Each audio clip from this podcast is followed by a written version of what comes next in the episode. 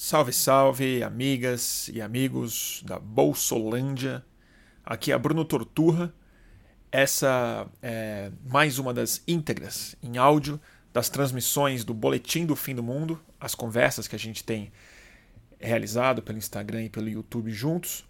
E antes de fazer a introdução do próximo episódio, eu me desculpo parcialmente, né? Porque é, eu demorei para colocar esses áudios no ar uh, porque eu estava de férias. Era recesso.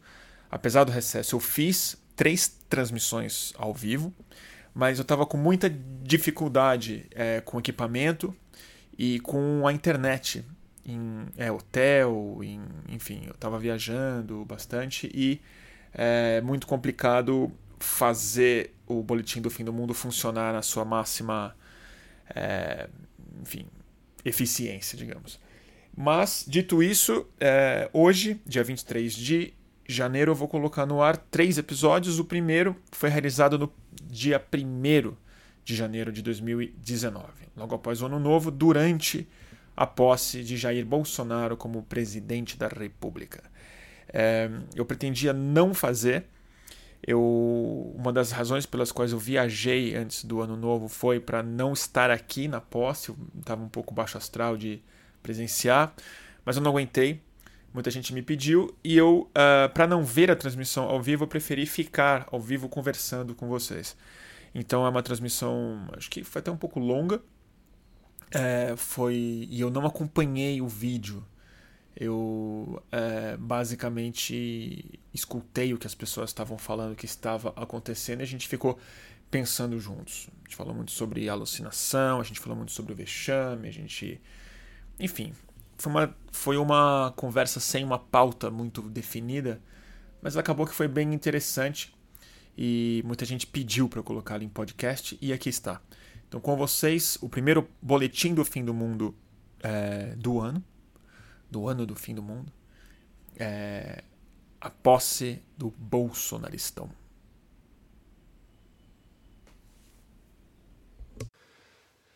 Salve, salve, Vitor. Tudo bem? Turma do Instagram, como é que vocês estão? Tem alguém aí? Boa tarde, né, gente? Boa tarde.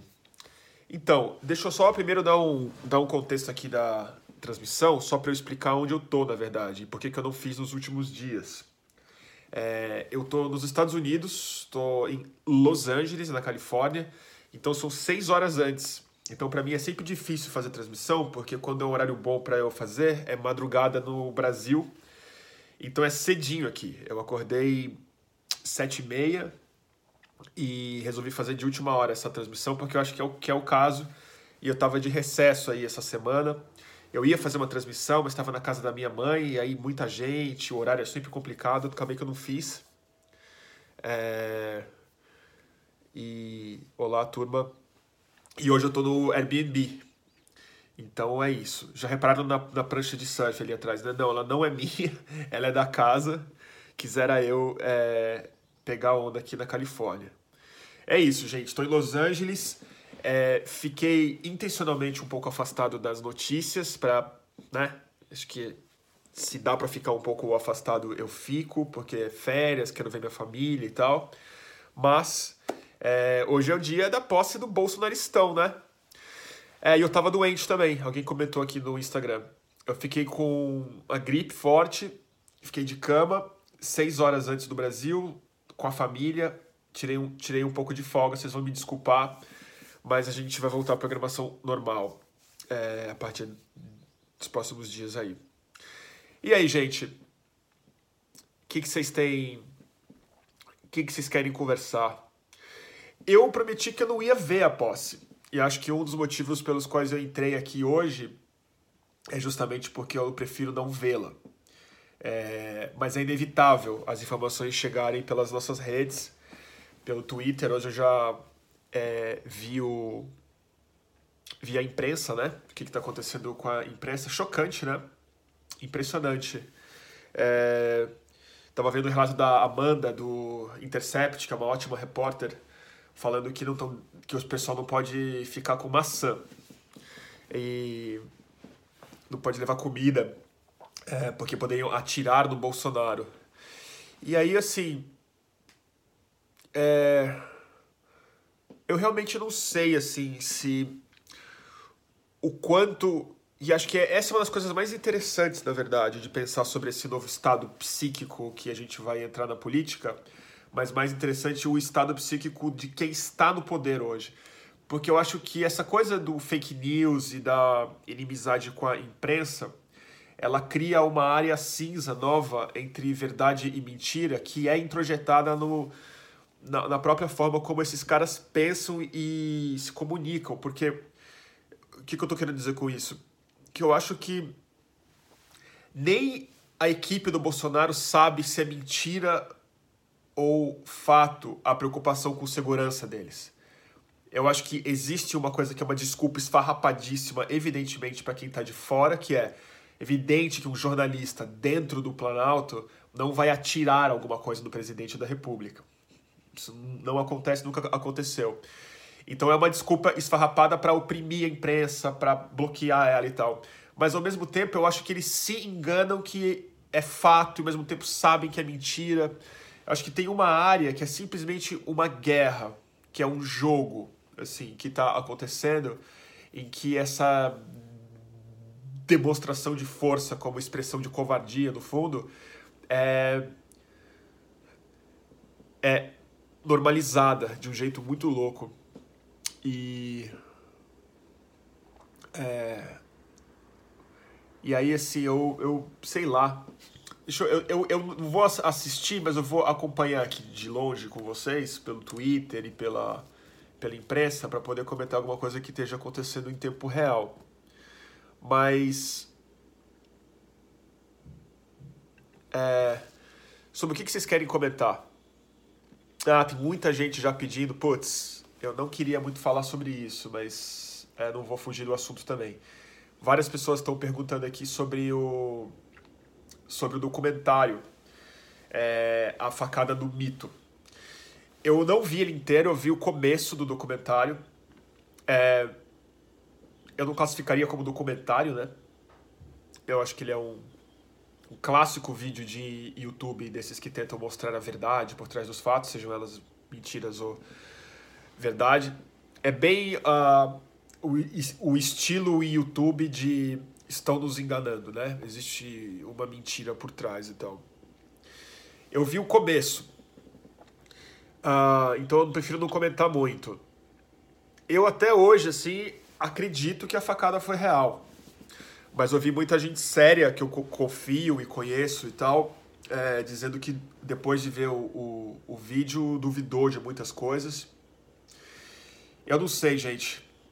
Eu não sei. É, é eu sei que essas coisas em geral elas são construídas muito a partir da nossa vontade de acreditar nelas. Mas ao mesmo tempo, que é o mais difícil de admitir, é impossível confiar em qualquer outra instituição de investigação séria no Brasil. Para mim é totalmente impossível acreditar na veracidade dos seguranças do Bolsonaro, nele principalmente, no exército brasileiro que é, tem uma história de falsos atentados e como forma de justificar o poder e a repressão. É impossível confiar na, na, na qualidade da nossa imprensa como um todo. Eu não acho que a imprensa está em envolvido em nada disso, se isso for uma mentira, mas eu não acho que a imprensa ela é, ela é muito mais cínica no Brasil do que cética, então eu, eu, eu tenho um, uma, uma relação muito difícil assim de pensar que a imprensa faria esse trabalho bem, bem feito. A polícia não é confiável e tal. Então, assim, no fundo, para mim, hoje em dia, assim, é, é mais um daqueles fatos que quase, quase é irrelevante hoje em dia pra, na minha cabeça. Porque foi tanta mentira, foi tanta farsa, é, tanta manipulação. As pessoas acreditam que o Brasil está se livrando do comunismo hoje, as pessoas acreditam que. Entendeu? É, que o marxismo está dominando as escolas, as pessoas acreditam que a Terra é plana, que o aquecimento global é mentira. Então, assim, que diferença faz se a facada foi ou não mentira? Dito isso, tem. Assim, eu, eu gostaria de ver alguém dissecar esse documentário de maneira mais cética e de repente confirmar que alguns vídeos e tal é, podem levantar suspeitas graves. A principal dela que eu achei estranha mesmo é o fato de do dos seguranças prontamente protegerem o Adélio. Não houve nem susto, nada, assim. Foi uma proteção real em cima dele. É bem estranho isso. Mas, ao mesmo tempo, assim, eu... Para mim é quase que irrelevante já, assim. É tipo... O cara ganhou e, e, e é... E é tudo mentira. A gente já tá num estado de ficção completa, que é, para mim, o que essa posse mais representa, na verdade. E aí, assim, a, a imagem mais simbólica que para mim já ficou dessa posse é aquela turma de, de militantes pró-Bolsonaro gritando WhatsApp, WhatsApp, Facebook, Facebook. Assim, é meio que tá tudo dito já.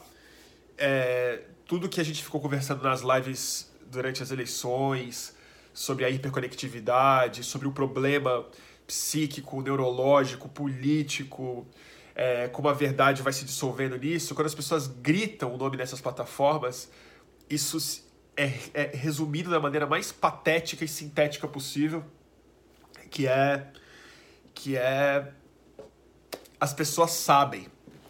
As pessoas sabem e elas gostam desse novo ambiente de disputa cultural e psíquica e psicológica e tal, que aí não para mim é, é isso que inaugura assim, é a essa posse, na verdade, ela é a posse de, de, quando a ficção assume o poder da realidade.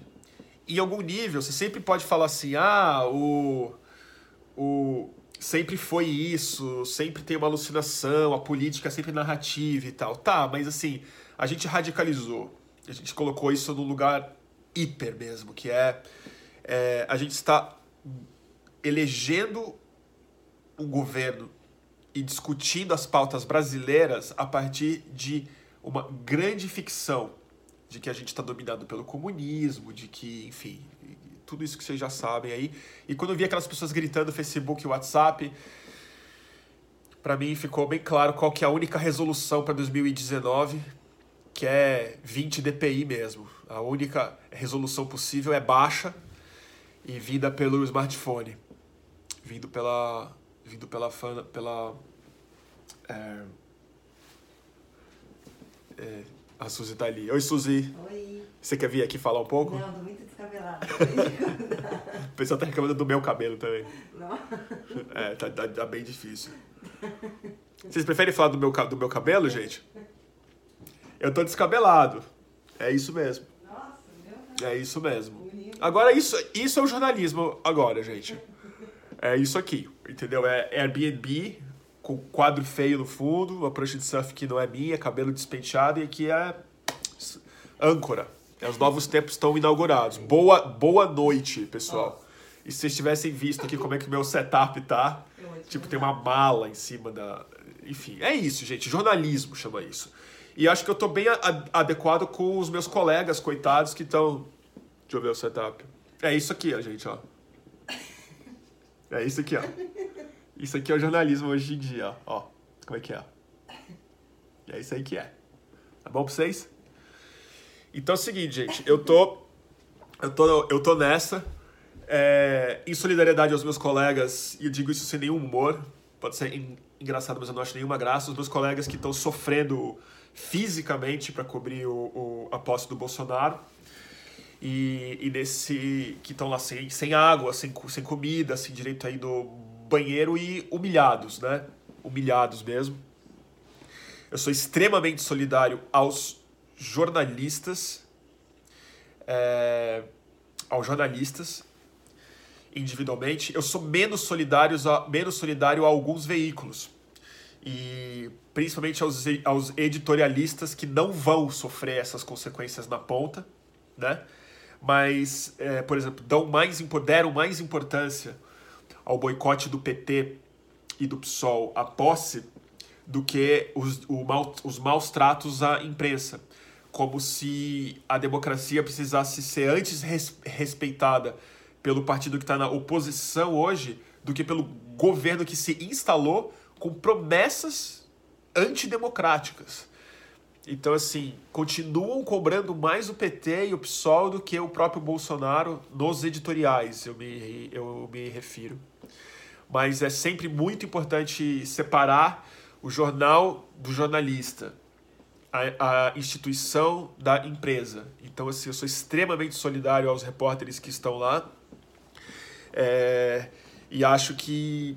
É, espero que isso ajude a cair a ficha dos publishers e dos editores de é, cobrirem esse governo com a contundência, com a crítica necessária diariamente.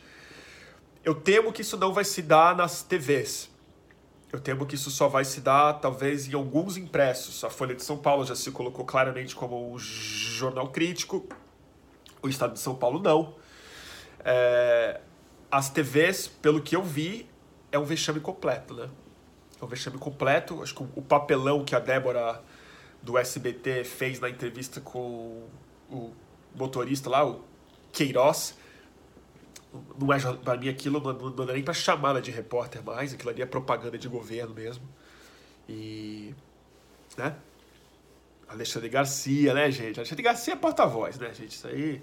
Ele tava só esperando a ditadura re, reaparecer para ele sair do seu trabalho é, bico que ele fez na Rede Globo durante né, últimos 30 anos. Mas ele estava só fazendo. Era só um, um, um tempo entre regimes militares que ele estava esperando. É, vários, vários vexames, né? Ah, polícia jogou gás de pimenta em seguidores do Bolsonaro? Tentaram invadir uma área, uma área proibida. Ah, que bom. Eu fico, eu fico feliz. Eu fico feliz que as pessoas estão provando um pouco do, do aroma do governo que elas elegeram. Que ótimo.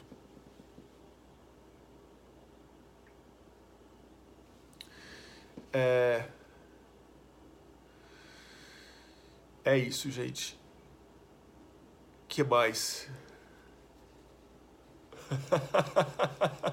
o povo olhando o carro com isso filme. Sério, ele tá dentro do carro com isso filme. Gente, eu vou te falar. Assim, se a gente esquecer que a gente é. Que a gente tá vivo, que a gente é brasileiro, que a gente vai sofrer as consequências disso, vai ter que testemunhar as consequências duras disso. Se a gente se esfriar para esse tipo de coisa, é um espetáculo patético maravilhoso, assim. É uma, é uma ficção e tanta, né? Por isso que série de TV hoje em dia não tá dando tão mais certo, né? House of Cards, essas coisas todas. Porque como é que você vai competir, cara? É uma, é uma, é uma, é uma ficção muito barata, cara. É uma ficção muito barata. Você vai lá pra ver um carro passar disso filme. E assim. É, é aquela coisa, né? A história se repete como, trage como faça, como a tragédia, e agora se repete como um GIF, né? Ela fica. É um loopzinho em baixa resolução ridículo e, e que a gente está vendo. É um, é um meme mesmo, né? Muito duro ver isso, mas muito engraçado também. É. Ah, tem isso aqui, né? É, o pessoal tava querendo que eu comente mais sobre o. Sobre o, o, o caso da facada, né? Gente, eu, eu preciso ver o vídeo inteiro. Eu tendo, a, novamente, eu, eu, tendo a não acreditar é, nesses vídeos de teoria da conspiração e tal, apesar de saber que elas existem. Às vezes as conspirações são reais, né? E é interessante saber como esse termo apareceu, né? Você sabe como o termo teoria da conspiração foi criado pela primeira vez? Foi no relatório da CIA. A própria CIA criou esse termo teoria da conspiração para falar sobre é, o risco que eles estavam correndo é, quando teorias é, estavam aparecendo em relação ao envolvimento da CIA numa série de assassinatos extrajudiciais nos anos 60. Então era era era para descrever um processo real, na verdade, que a, a CIA criou esse termo e difundiu esse termo como forma de é, desacreditá-los o vídeo, é, o documentário, que eu não acho um documentário, ele é. Ele tem esse viés que eu acho complicado de YouTube, não é novidade nenhuma isso, que é ele vai te conduzindo para uma conclusão sem apresentar é, fatos ou argumentos que possam enfraquecer o próprio argumento dele, que eu acho que seria muito importante fazer isso. Mas eu já disse que eu tinha que falar sobre isso. Eu não duvido que, que possa ser uma farsa hoje em dia. Eu duvidava antes, hoje eu não duvido mais. Mas eu acho irrelevante já. Eu acho irrelevante. Eu acho que tem um processo que é mais que é mais importante do que uma conspiração, que é o processo que eu estava comentando mais cedo, que a, a, a ficção assumiu o controle da realidade. E eu acho que isso está na cabeça do governo. Eu não acho que eles são tão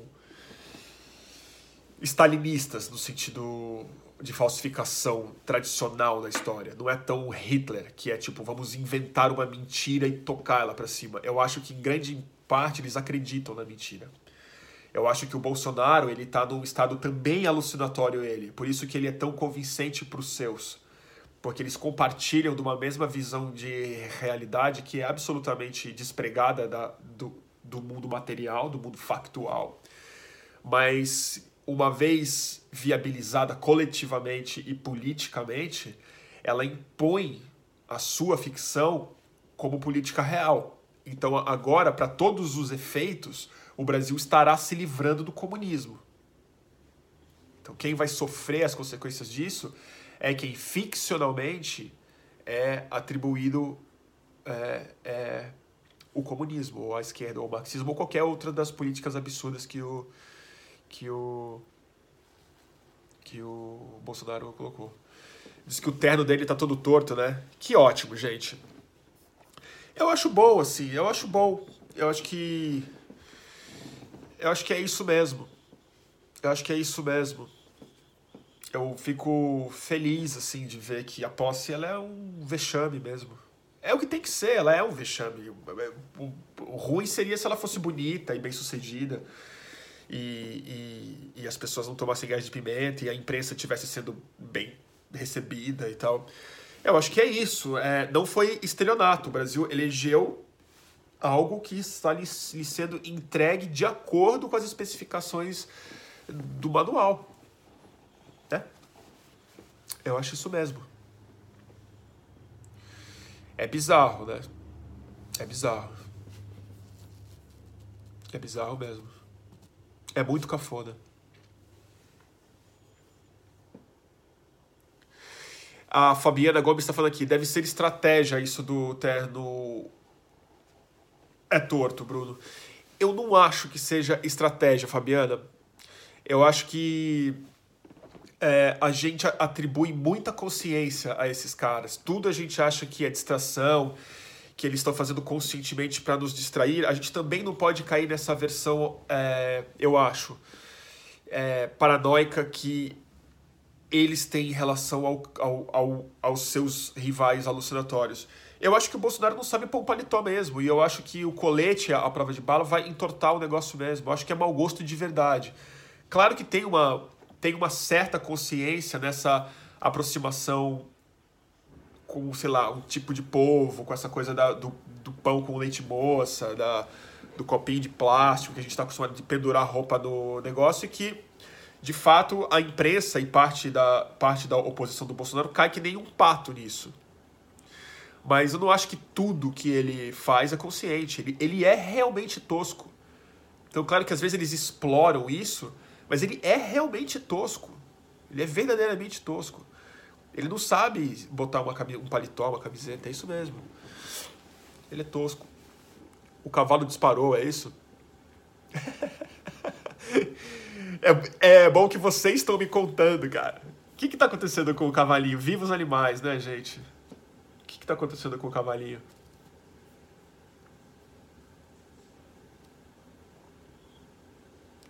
Nossa, olha o tweet que a Ana Virgínia colocou. Longa fila para entrar na esplanada com o povo.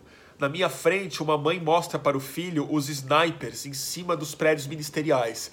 Ela monta uma mãozinha dele, que está no colo do pai, com uma arminha e tira uma selfie. Instruído pelo pai, o menino faz: tá, tá, tá, morre, comuna. É isso aí, gente. É isso aí. Ó, e aqui estão falando que a imprensa amiga, a imprensa aliada do Bolsonaro, tem acesso, é liberado. É, a água e banheiro. A imprensa dita como rival, não. Então, assim, oficialmente isso coloca mesmo, assim, o governo está censurando imprensa que ele considera é, imprensa que ele considera é, antagonista. Então, é, oficialmente, é, a imprensa está sendo tratada como um partido, como um rival, como um, como alguém que deve ser reprimido, né? É isso. Nada fora do esperado, gente. Nada fora do esperado.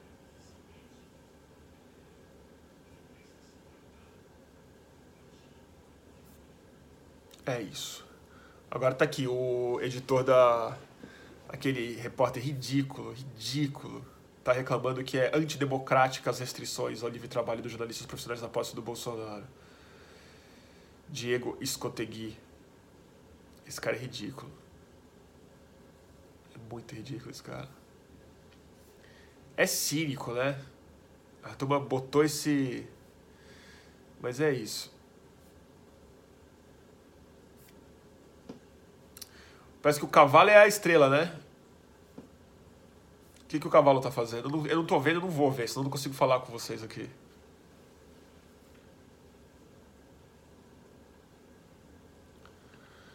É isso aí.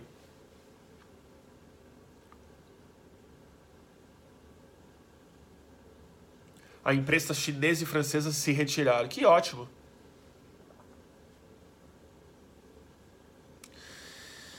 É isso. Ele tá fazendo a minha. É isso aí, gente. É isso aí. Vai fazer o que, que vocês esperavam? Dignidade? Dignidade? Vocês esperavam o quê? É, eloquência e, e, e, espírito democrático? É o Jair Bolsonaro, gente. Tipo, o Brasil votou nisso daí. Entendeu? E os jornalistas, de, de novo, os jornalistas, minha solidariedade total aos repórteres que estão sofrendo lá. Mas assim, tava, tava escrito, gente. O que, que o jornalismo ficou tratando esse cara como, tipo, equivalente do Haddad durante um tempão, entendeu? Ficou tratando os dois extremos, é, mudança. Eu vi o William Bonner falando anteontem sobre o Bolsonaro, tipo assim, normal, normal, tranquilo. É, governo. Como é que ele falou? Mudante, tipo, o Brasil fez uma escolha de mudança, não sei o quê. Tipo, ninguém usa nem a palavra extrema. Extremo, ninguém usa o termo extremo para falar nada. E aí tá aí agora, sofrendo uma consequência. Lamentável que as consequências vêm diretamente do trabalhador, do repórter, do coitado que, tipo, que dia 1 de janeiro tem que passar essa, essa humilhação lá. E eu sou solidário, e acho que todo mundo devia se retirar mesmo. Isso sim seria um boicote democrático a ser feito. A imprensa boicota mesmo, não vai, porra. Fazer o quê? Vai ficar tomando, passando humilhação? Porque é o seguinte, cara. O problema não é que ela passa humilhação só. O problema é que é uma sinalização muito mais séria, que não é. Ela não é mesquinha. Ela não é uma coisa assim, ah, vou atrapalhar o trabalho deles. Ela é uma sinalização para o povo, entendeu?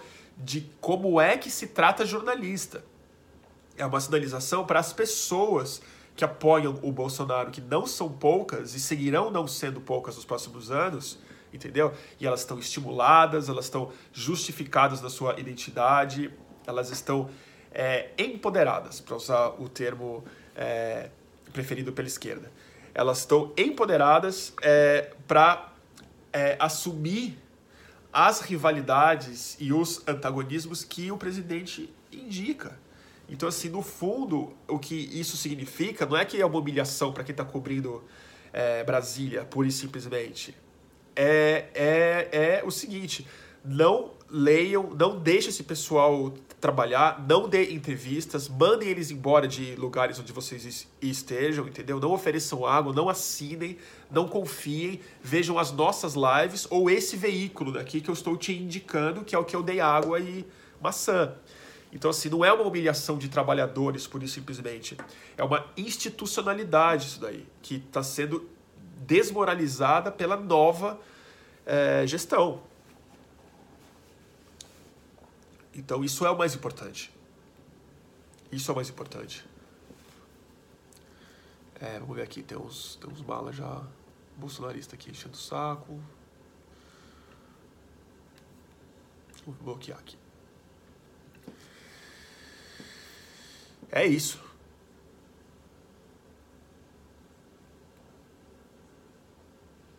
É, o, o, o Márcio Costa falando aqui, ele precisa criar esse simulacro de uma comunicação sem mediação com o povo. Está surfando bem na crise de representação. De novo, repito, o, a cena que para mim, por enquanto, foi a mais importante dessa posse não foi o Bolsonaro, foram aqueles fãs dele gritando WhatsApp, WhatsApp, Facebook, Facebook. Distopia, né? Aquilo ali, assim. É, aquilo ali é é William Gibson puro. Eu acho que, assim, escritor de ficção científica vendo isso deve ficar muito chateado. Deve falar assim: nossa, o que, que eu vou fazer agora, cara? Nossa, que tosco, ele tá fazendo sinal de arminha, né? O cara, o colete à prova de bala, fica numa paranoia ridícula, põe artilharia anti-aérea e faz arminha de, de criança. É muito infantil, é muita covardia.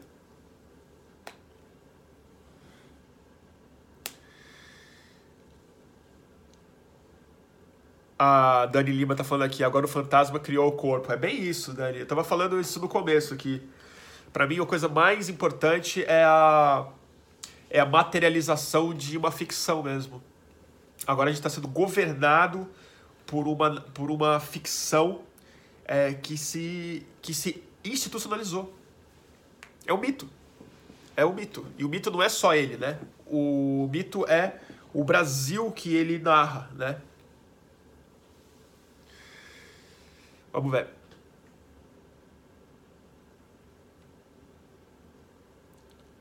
O que eu achei do boicote da esquerda na posse? O JB tá perguntando, JB. Eu não sei o que, que eu acho. Eu acho que fizeram tempestade em copo d'água. Acho que a gente cometeu o mesmo erro como campo que que a gente sempre comete que é da extrema relevância a micro a pro, problemas que são específicos e não são a essência e eles criam através da gente mesmo a tal cortina de fumaça que é tão útil para o outro para o outro lado. Eu acho pessoalmente que teria sido melhor ir a posse por um motivo só não por respeito à democracia, que muita gente está falando, tem que respeitar a democracia. Não tem democracia para ser respeitada mais. Assim, é ridículo cobrar isso do PT. É ridículo cobrar isso do PT. Eu acho, pessoalmente. Posso estar errado. Mas eu acho que o erro de não ir é estratégico, não é institucional. O erro de não ir, ele é ele é ele justifica o discurso do Bolsonaro. Ele dá munição para o Bolsonaro falando, tá vendo? É a esquerda que não respeita a democracia. É a esquerda que não reconhece o resultado. É a esquerda que não quer conversa. É, é, são eles e tal. E não adianta ficar gritando do outro lado, falando, mas ele falou que vai metralhar a gente e tal. Tipo, ninguém tá nem aí. A pessoa tá fazendo arminha no, no, no carro de posse mesmo. Mas dito isso, eu não acho tão importante assim que o PT não foi. Eu acho que 100 vezes mais grave é o que ele fez com a imprensa. E a própria imprensa preferiu ficar criticando o PT de não ir na posse do que, enquanto havia tempo ainda de não ser humilhada, criticar o Bolsonaro pela forma como, como trataram a imprensa há vários dias já. Há vários dias. Então, assim, fizeram editoriais falando sobre ah, o PT, o PT se radicalizou e tal. E topando uma credencial sem direito à água e banheiro. Então, assim, desculpa, para mim o vexame foi muito mais é, da forma como a imprensa cobriu esse assunto e a própria esquerda debateu esse assunto, que não deveria ter sido um ponto de tanta polêmica entre a esquerda, entendeu? E vamos focar onde tem que focar. Os caras perderam a eleição. Quem se importa que o PT vai ou não vai cobrir o negócio? Dane-se. Entendeu? Dane-se não é o mais importante. Igual ficaram preocupados, ah, o Haddad não ligou para o Bolsonaro. Foda-se. Eu, e eu com isso? O cara tá falando que vai assassinar marxista. Tá louco, gente. Então eu não me importo muito, não. É... A mulher dele tá fantasiando de mosqueteiro, é? é isso, gente. É, a gente agora tomou posse. Oficialmente. O ano passado tomou posse. Quem tava, com, é, quem tava feliz que 2018 tinha acabado, ele só tomou posse hoje. É, a gente tem falado bastante disso, né? Crise estética, crise estética. Agora não é mais crise, né? Agora é situação. Agora é situação. Sei lá, é, é, é muito foda, né? Porque a gente sempre viu esses filmes, essas ficções. Eu sempre gostei muito de ficção de distopia, apocalíptica, né? É, totalitarismo, em ficção, eu sempre gostei, vi filme e tal. É engraçado porque a coisa, quando ela está se materializando de uma maneira é, tangível, assim, né? Materializando, obviamente, tem que ser assim, mas é. Ela vem com uma cafonice, ela vem tosca, ela vem em baixa resolução, ela vem plotter, vem mal vestido. Então é tipo é o apocalipse do SBT, né? Assim, é o Big Brother feito na feito na, na CNT, assim, é muito tosco.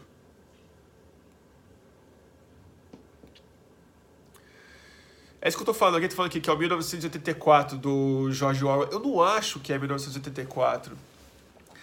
1984 tinha uma, uma coisa séria, uma coisa dura e solene, assim, o que a gente tem é um negócio tosco. O que. E eu não, não entendo muito disso para comentar, mas assim, tem uma, tem uma dimensão ética na estética, né? Que é difícil descrever o que eu quero dizer. Gente, eu preciso pegar a fonte para ligar o computador, senão ele vai acabar a bateria aqui. Pera aí, um minutinho só. Ah, tá aqui embaixo já, pera aí. Mas é isso, gente. Só para avisar. Peraí.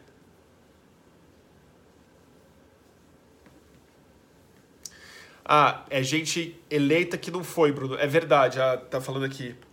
Que não é que perdeu a eleição, né? Eu sei, é, é gente que foi eleito para ser representante mesmo. Eu concordo com você. Eu acho, eu, eu falei, eu acho que devia ter ido.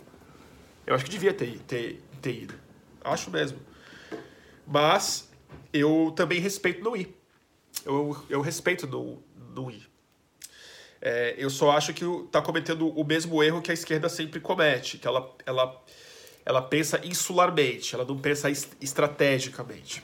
Eu acho que estrategicamente teria sido importante ir até para não dar munição para o cara e para se legitimar, mas de novo, eu não acho tão importante assim. Eu não acho tão importante assim. É, o Paulo Kel tá falando aqui, é muito mais o grande ditador do que em 1984. Tá falando do filme do Chaplin, né? Total. É. Todo ditador ele é ridículo no fundo. É que no, no passado, quando você vai no passado, você meio naturaliza aquelas roupas, mas os caras são ridículos, né? Você vê o Mussolini, aquelas calças, aquela carinha, aquele gesto e tal. É tudo muito ridículo, mas funciona, né? Funciona. Vamos ver. Eu, de novo, eu, eu não acho tão importante assim o, o, a ausência do PT na posse. Ai, o único. De... Puta, tem um chato aqui.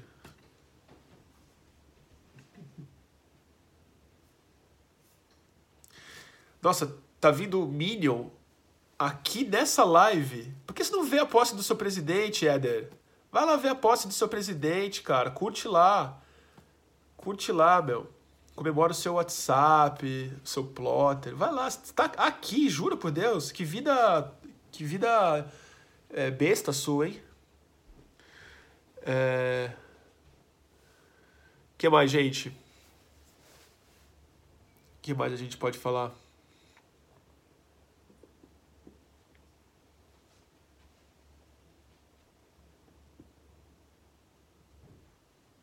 Tem gente da. Olha.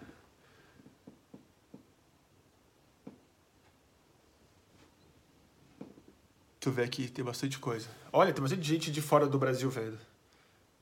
Berlim, da Turquia. Tudo bom, gente? Como é que vocês estão aí em Berlim? Tá tudo bem aí?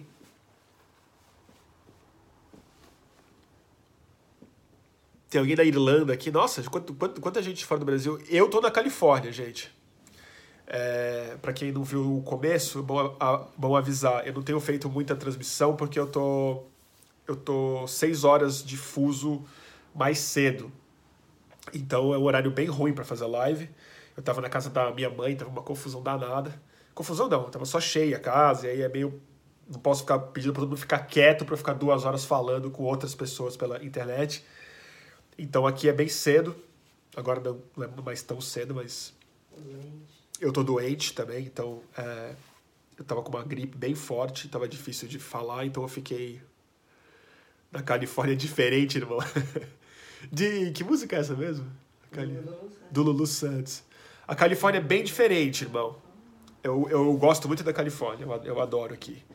E meus pais moram aqui há muitos anos. Eu já morei em São Francisco. E todo fim de ano quase eu venho, eu venho visitá-los. E nos próximos dias eu vou para São Francisco também. Então eu vou fazer live de lá da próxima vez. Tá bom? É... Tem gente de Portugal. Nossa, tem muita gente de fora do Brasil vendo aqui. Que loucura. Que legal. É isso, gente. E agora, esse ano, a gente tem. É... A gente tem bastante trabalho para fazer, né? Vamos fazer bastante transmissão ao vivo, vamos fazer bastante. É... Cortex. Cortex, episódio de Cortex. É... E eu tô bolando uns programas aí na, na minha cabeça novos de entrevista, não necessariamente ao vivo, porque é muito legal fazer live conversando com as pessoas, mas tem um tipo de entrevista que eu quero ver se eu retomo, que eram as entrevistas do fluxo, que é duas câmeras e olho no olho e tal, e, e tem umas pessoas que eu estou querendo fazer umas entrevistas com temas mais específicos esse, esse ano. A gente vai fazer um Cortex nas próximas semanas aí, até fevereiro a gente faz é, no, na região do Mato Piba, para falar sobre o cerrado brasileiro, que é uma das coisas mais dramáticas que estão acontecendo no nosso meio ambiente, que é o avanço agrícola da, da, da soja sobre o bioma do cerrado. E as nossas livezinhas, né? Duas por semana, né, gente? Vamos aí. O MLZP tá falando, tem como fazer um playlist no canal do Cortex, mas tem um playlist do canal, do, tem um playlist do Cortex. São 14 episódios que a gente já fez no ar. E ano que vem a gente vai fazer pelo menos um por mês, a gente quer fazer. E tá tocando hino nacional, é isso? É isso, né, gente? Tá tocando hino nacional. É tocar o quê? Devia tocar aquela música do Bolsonaro, como é que chama? Aquela da criança que fala. Que tocava na Paulista sem parar. É infernal. Ele tá com ponto eletrônico no hino.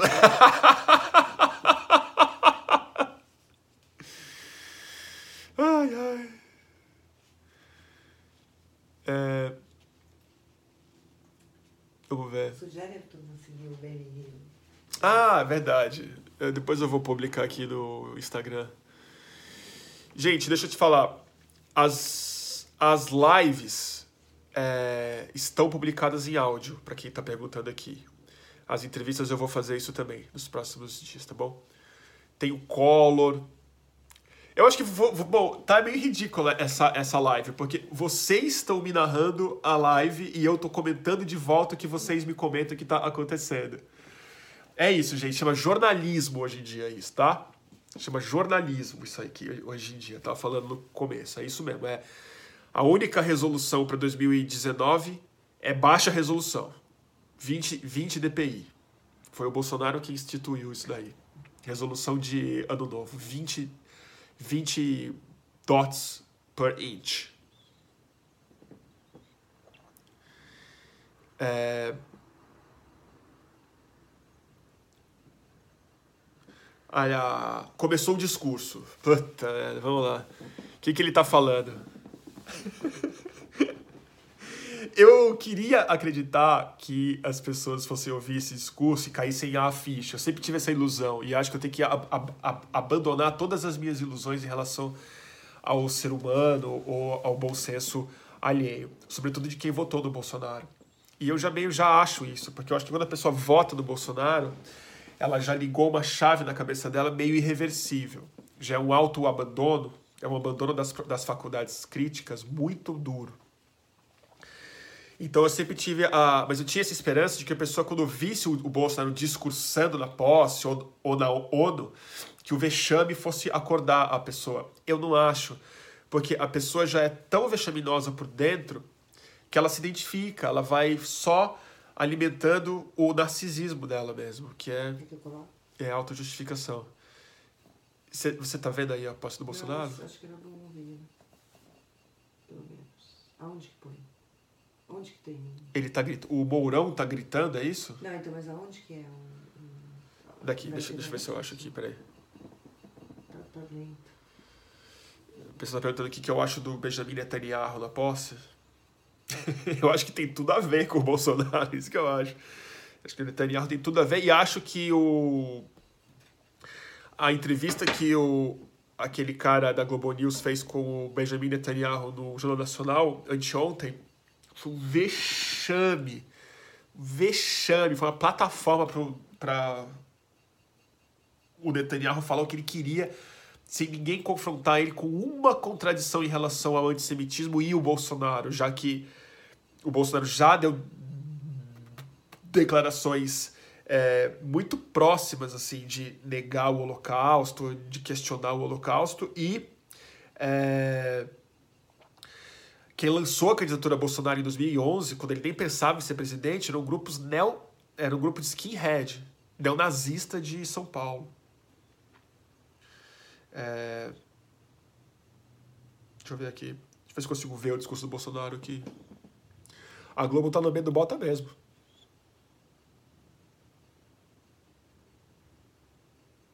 Posse de Jair Bolsonaro. A gente não vou ver o discurso não, desculpa. Ah, Porque não, são, são, são três telas, não vou conseguir. Nossa, tem um bonecão inflável dele, uau! Ao vivo aqui. Puta merda, tem um, que demais, né? Aqui, vamos ver. Quem é que tá falando aqui? República. Às 15 horas do dia 1 de janeiro de 2019, Não, tá. É só cafona mesmo, gente. O que, que vai fazer? O que, vai fazer? Eu vou deixar aqui pra ficar vendo isso aqui se precisar. Tô com uma outra tela aqui.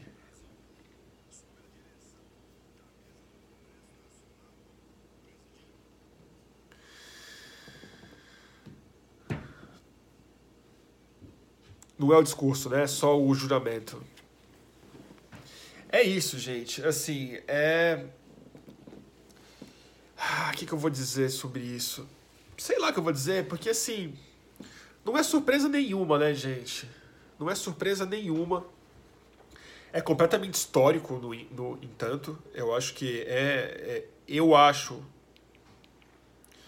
que nada do que eu tenha visto na minha vida politicamente é mais, é mais significativo do que isso, lamentavelmente.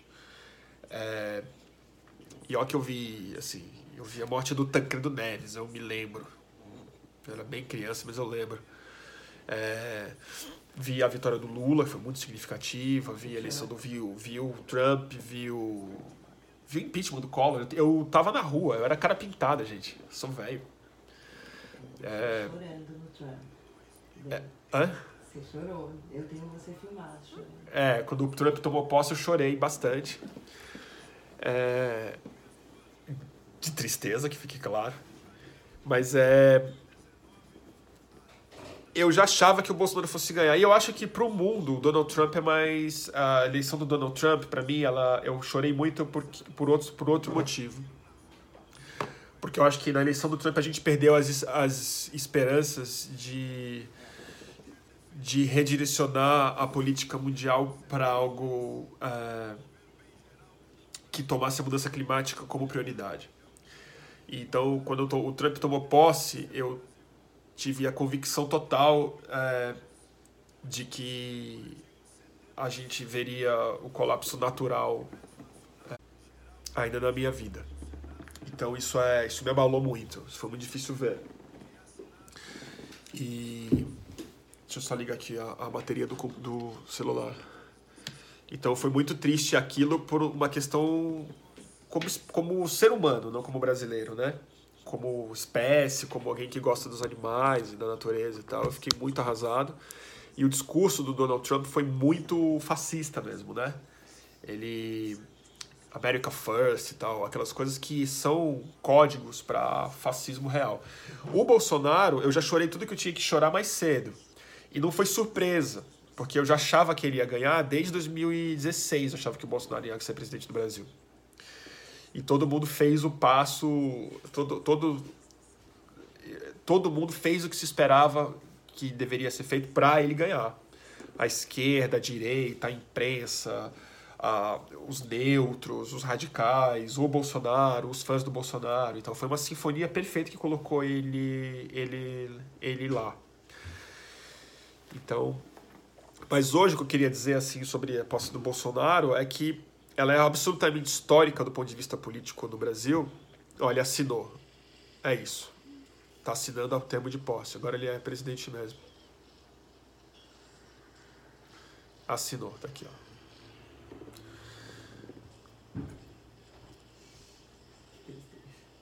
ó. Assinou, é presidente do Brasil, gente. É isso aí. E é sempre bom que a gente lembre que ele tá com uma pochetinha de cocô, tá, gente? Tá bom? E diz que fede muito. Me falaram isso. Uma pessoa que teve na sala com ele, um jornalista, que eu não vou falar quem é, que teve na sala, falou que o cheiro é muito forte, que as pessoas têm que avisar. Quando tá lugar fechado, que às vezes, é, às vezes fede. Tá bom? Se for verdade, né? Porque tem gente que tá duvidando que ele tomou a facada mesmo. Eu acho mais cômodo pensar que é, que é fato só porque ele tem uma pochetinha de cocô, tá bom? Estão gritando. Tomou posse, gente. É isso aí. Agora aguenta. Agora aguenta. Não fede. Você já usou, Luciana? É, me falaram isso, que não fede, mas que, mas que às vezes sim. Eu tive uma pessoa que falou que isso acontece e tal. É... Que difícil, né? Eu não sei, não.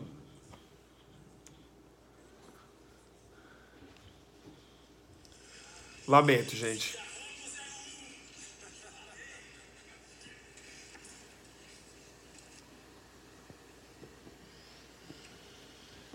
O Matheus tá falando aqui, é, precisa cuidar para não ter cheiro ruim.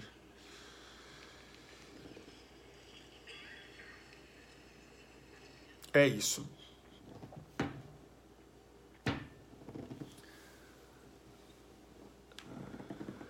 Ah, então, o Gabriel tá perguntando um negócio. A gente já comentou um pouco sobre isso, mas é o que eu queria voltar.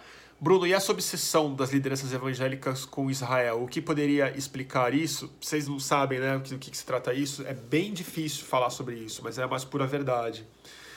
E, e a entrevista do Benjamin Netanyahu, as declarações do Benjamin Netanyahu aqui no Brasil, dizendo que a comunidade evangélica é o maior aliado de Israel, é, só não é uma contradição teológica muito grave e parece paranoia. Isso parecer teoria da conspiração, mas não é. Isso é escrito, isso é tratado, tem é mapeável como é que isso começou. Os evangélicos, particularmente é, esses neopentecostais, os mais gananciosos e tal, nos Estados Unidos e no Brasil, os mais ligados a movimentos reacionários mesmo, muito conservador nos costumes, eles têm a aliança com Israel como uma forma de acelerar ou de cumprir, melhor falando, a profecia no caderno de João, de Apocalipse, né? De revelações, que é, é o, o arrebatamento, o rapture, né? A, a, a hora em que, que é central para essa versão da realidade. Ó, oh, o discurso do Bolsonaro. Desculpa, a gente vai ter que interromper. Vou ter que interromper. Vou ter que interromper, eu tô vendo.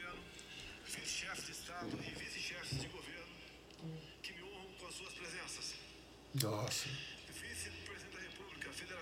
Brasil. Sabe nem falar. Meu contemporâneo de Academia Militar das Agulhas Negras. Presidente da Câmara dos Deputados. Prezado amigo, companheiro deputado Rodrigo Maia. Ex-presidente da República Federativa do Brasil. Senhor José Sarney. Senhor Fernando Collor de Mello. Presidente do Supremo Tribunal Federal. Ministro Dias Toffoli. Sarney tá lá. Ministro de Estado e comandante das forças aqui presentes. Procuradora-Geral da República, Raquel Dodge. Senhoras e senhores governadores. Senhoras e senhores senadores e deputados federais. Senhoras e senhores chefes de missões estrangeiras acreditados junto ao governo brasileiro.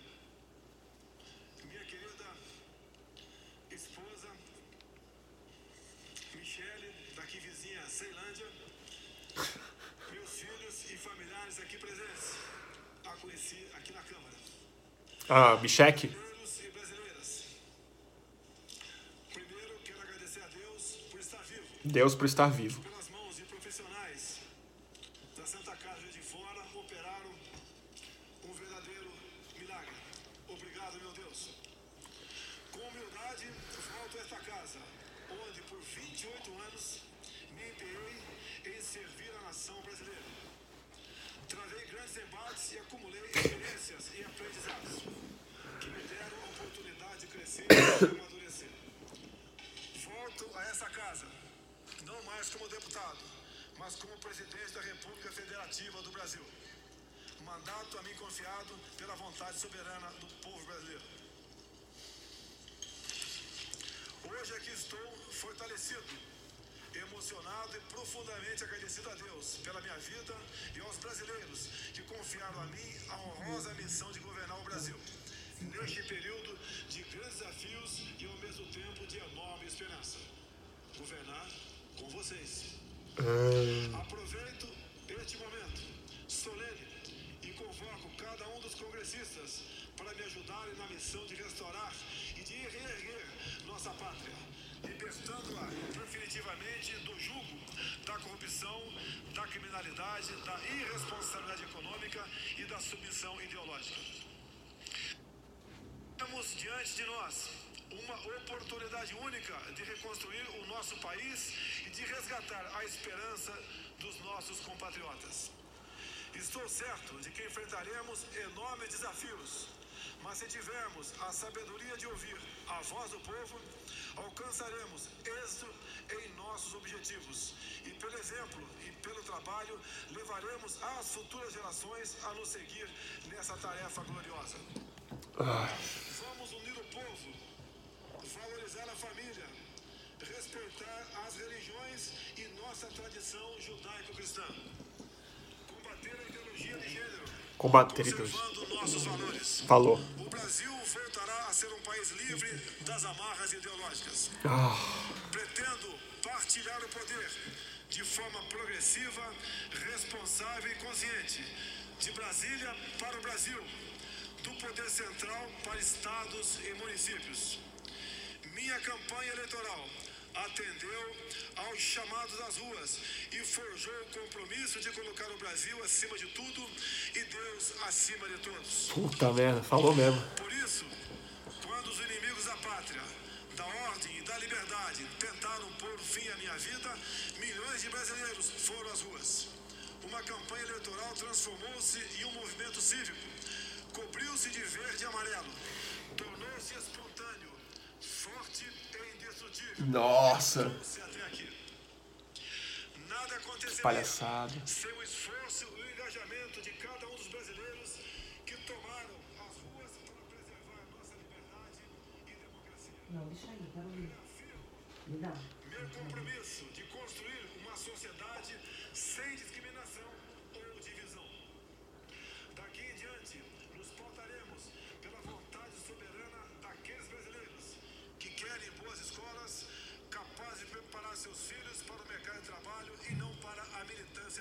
Nossa. Que sonham com a liberdade de ir e vir, Nossa. sem serem vitimados pelo crime. Que desejam conquistar Nossa. Nossa, pre preparar os seus filhos para o mercado de trabalho e não para militância política. É tipo assim, não... O cara é realmente assim. É o fim da democracia mesmo, né? Nossa. Que vergonha.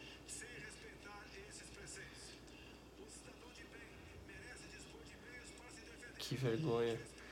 É, eu não tinha estômago pra ver isso. Eu tô vendo porque a gente tá vendo junto, aí o que, que eu vou comentar também, né? Vamos honrar e valorizar aqueles que sacrificam suas vidas em nome de nossa segurança e da segurança dos nossos familiares. Contamos com o apoio do Congresso Nacional para dar o respaldo jurídico aos poli- para Ó, os o Capilé tá aí. E aí, Capilé? O seu trabalho. Eles merecem e devem ser Ah, respeitados. Nossas Forças Armadas terão as condições necessárias para cumprir sua missão constitucional de defesa da soberania, do território nacional e das instituições democráticas. Calma, gente. Eu vou. Vocês querem que eu pare de ligar, né? Vamos parar. Suzy, leva, leva aqui, ó. Vocês podem ver em casa e eu não vou ver mais aqui. Eu vou ter que desligar e voltar. É, eu vou voltar porque falta um minuto para encerrar aqui. Então eu vou desligar e volto em um segundo aqui, gente, no Instagram. Então vocês, quem quiser, vou voltar e a gente começa a conversar novamente.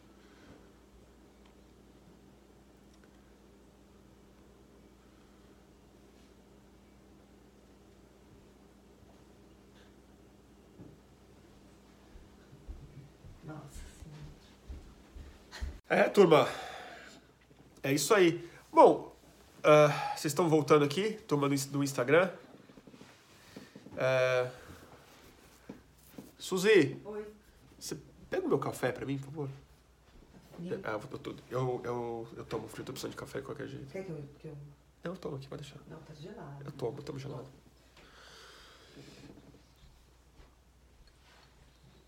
Ah! Eu mereço esse café horrível. Acho que esse café gelado, ruim, mofado é o, é o que eu tava precisando. Ah! Ah, nossa, o pior café que eu tomando na minha vida.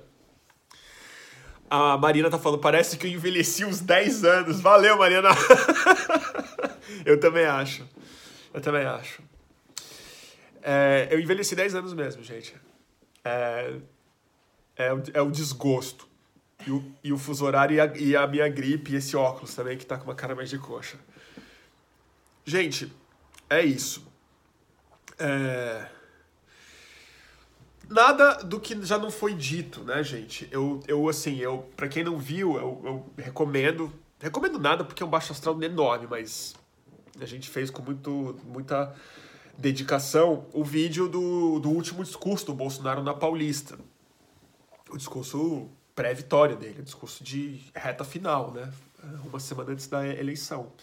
E estava tudo dito de maneira muito mais radical lá, e não haveria por que ele mudar nada. Eu não sei por que, que as pessoas ainda se surpreendem ou ficam chocadas, sendo que o Bolsonaro sempre deixou claro, ele nunca disse outra coisa, ele nunca fingiu que ele se, que ele se dirigiria ao centro.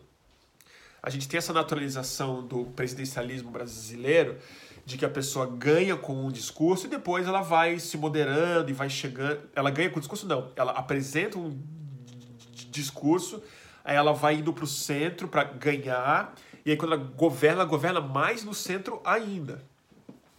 O Bolsonaro prometeu, e em grande medida ele ganhou por causa disso, que ele não seria essa pessoa. Ele ficou onde ele sempre estava e fez as pessoas irem até onde ele estava. Surpreendente seria se ele chegasse agora e não falasse de ideologia de gênero, não falasse que ele iria combater o marxismo nas escolas, que ia acabar com a militância política e tudo mais. Mas é exatamente isso que é, ele representa. Né? É a, quando você criminaliza a política toda, que foi que a gente passou nos últimos anos, por um processo múltiplo e muito complexo para a gente dar conta num, num micro resumo aqui, mas assim, o fato é que a política brasileira foi profundamente crimi- criminalizada através de todas as suas expressões. E aí, como é que a gente vai ficar surpreso quando um político vence falando que ele vai criminalizar a, a política, a ação política. E aí é claro que para quem é de esquerda, ou para quem pensa sobre isso, ou para quem estuda, ou para quem está indignado, isso choca mesmo. Mas porque, porque a compreensão da participação política se dá no outro é, nível. Mas as pessoas não só criminalizaram a política, como elas estão de saco cheio de política. Elas querem parar de falar sobre isso. Elas querem parar de, elas querem parar de ver jovem na rua, elas querem parar de polêmica na mesa da família, elas querem parar de ser chamadas de golpista, fascista, corrupta, alguma coisa. E, e querem isso que ele falou aí. Ordem e progresso. Vaga no mercado de trabalho, que é o que não tem. Né? E, e, e, é, e é isso. É isso. As pessoas votaram nessa bosta aí mesmo.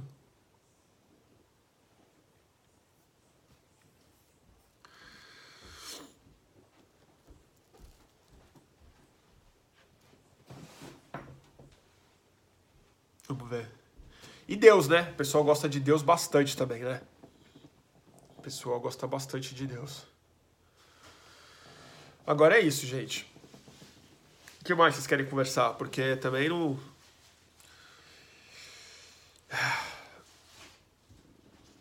Vamos ver aqui. Ah, valeu.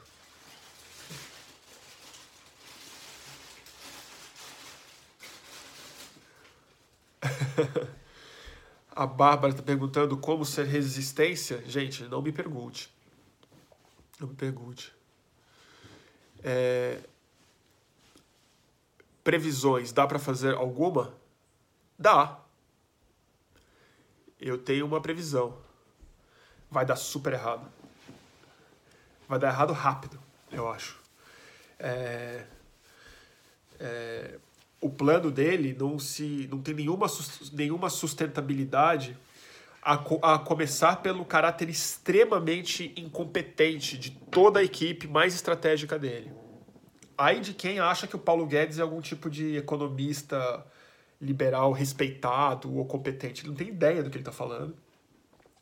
O tipo de economia que ele se inspira, que é no Pinochet, né? o tipo de liberalismo radical que ele se inspira, é, é completamente ultrapassado, não é contemporâneo, assim, não, não, tá funcionando nem nos países de economia muito mais é, sólida do que no Brasil.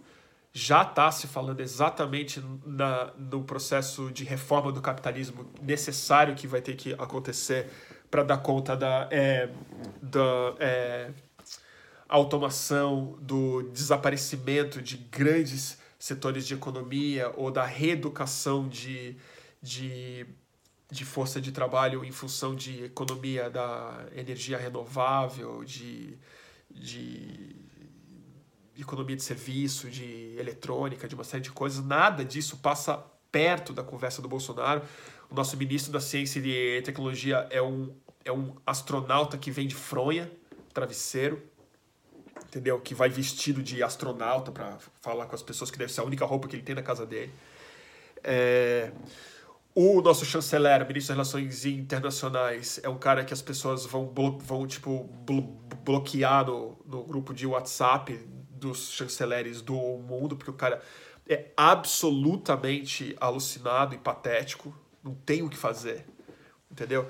E é, a gente já falou sobre isso numa outra live, mas está ficando cada vez mais claro agora com a confirmação é, oportunista que o Benjamin é, Netanyahu ele foi muito oportunista, muito esperto de ter vindo para o Brasil e ter dado esse prestígio para o, o Bolsonaro, porque ele acabou garantindo que a transferência da embaixada vai se dar mesmo lá em Israel, o que vai comprometer absolutamente uma parte muito importante da nossa balança comercial, que é para a Liga Árabe.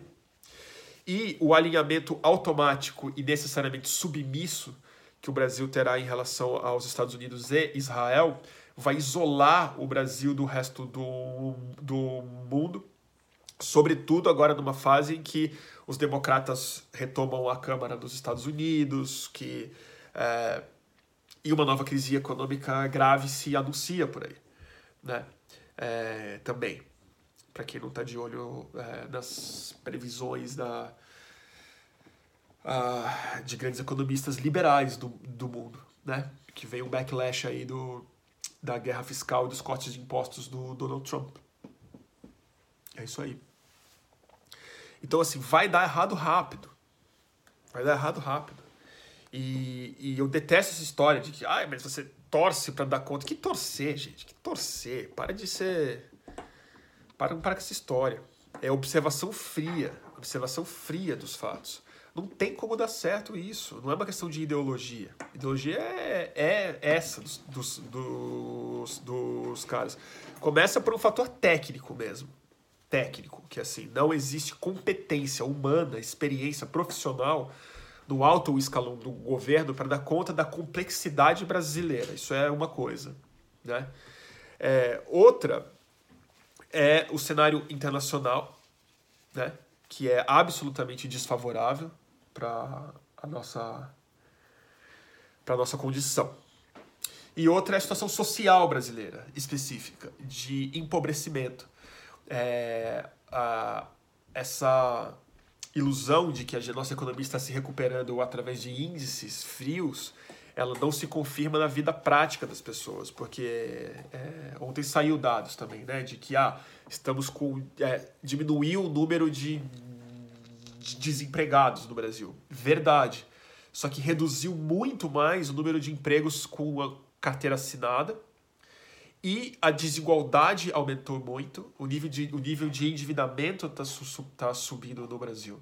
Então, não é que diminuiu o de desemprego, o emprego está sendo substituído por um emprego pior e com uma massa brasileira que não ascendeu ainda direito a algo que merece ser chamado de classe média, isso é insustentável do ponto de vista industrial, comercial e tal. Não tem como sustentar uma economia dessa forma.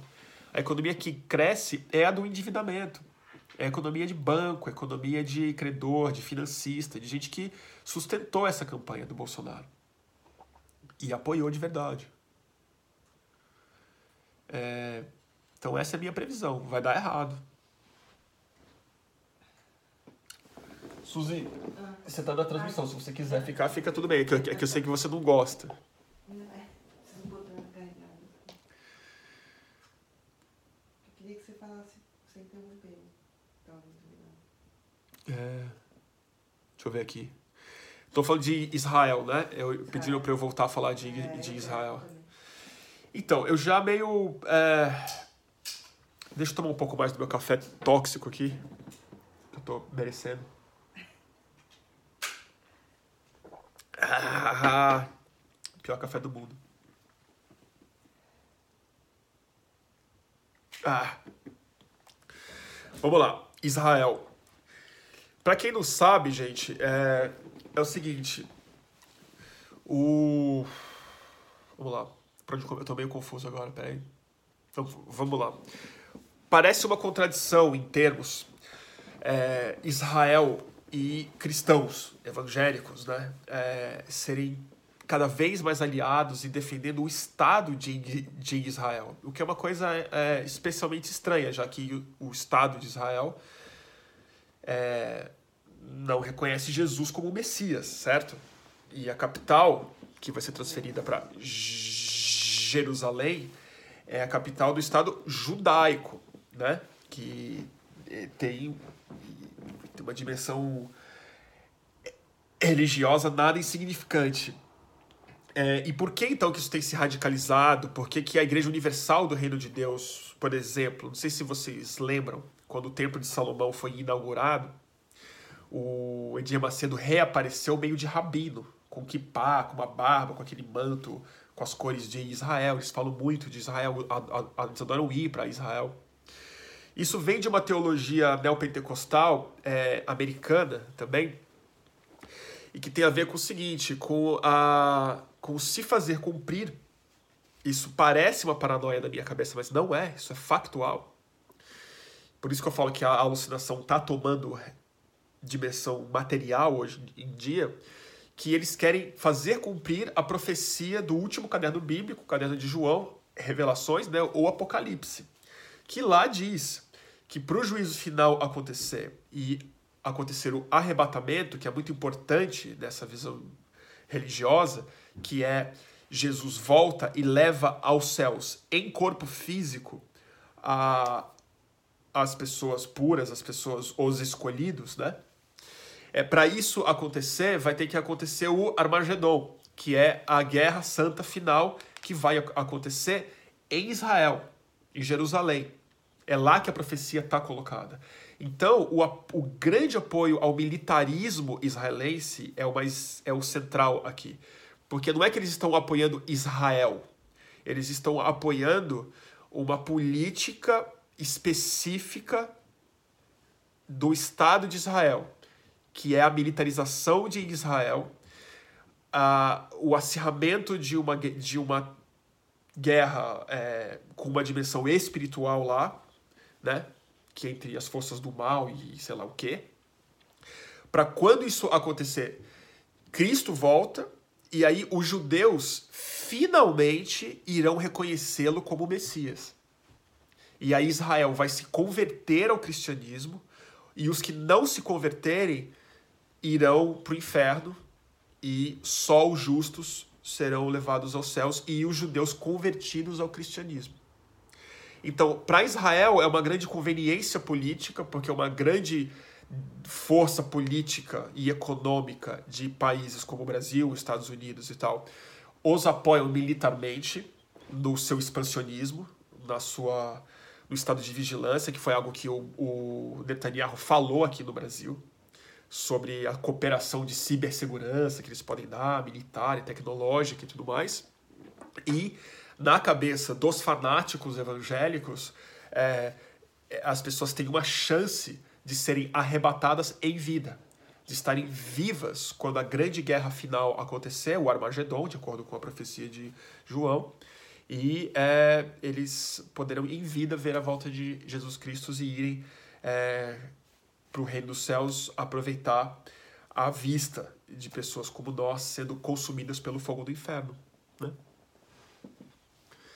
Então é exatamente por isso que eles se dão tão bem.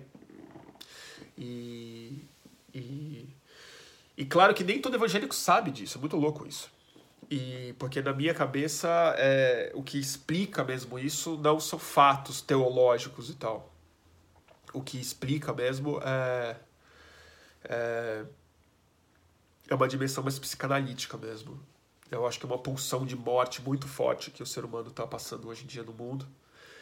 É uma disfunção arquetípica, é, libidinosa e bem estranha, que não sei interpretar, mas eu acho que é, tem um desbalanço tão forte que é, isso são é, formas dessa pulsão de morte, dessa pulsão suicida, dessa pulsão agressiva se manifestar.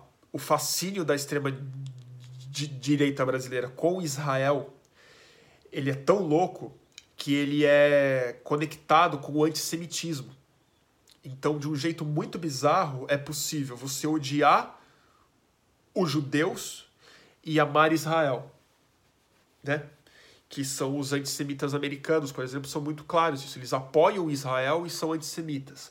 O antissemitismo deles, que é o mesmo do Bolsonaro, ele se dá nessa ideia do é globalismo, de que existe uma elite financeira, de que existe um marxismo, não sei o que, que é sempre uma base de um antissemitismo muito clássico, que existe um grupo por trás controlando as finanças, controlando a imprensa, controlando a esquerda, controlando as editoras, controlando a verdade, né? Mas ao mesmo tempo Israel, diferente dessa ideia é, paranoica, ele representa é, essa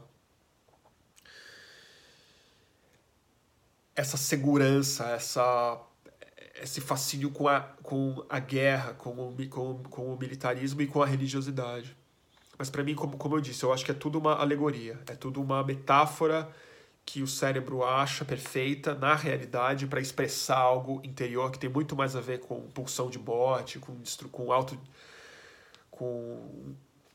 com etnocídio, assim, muito voluntário.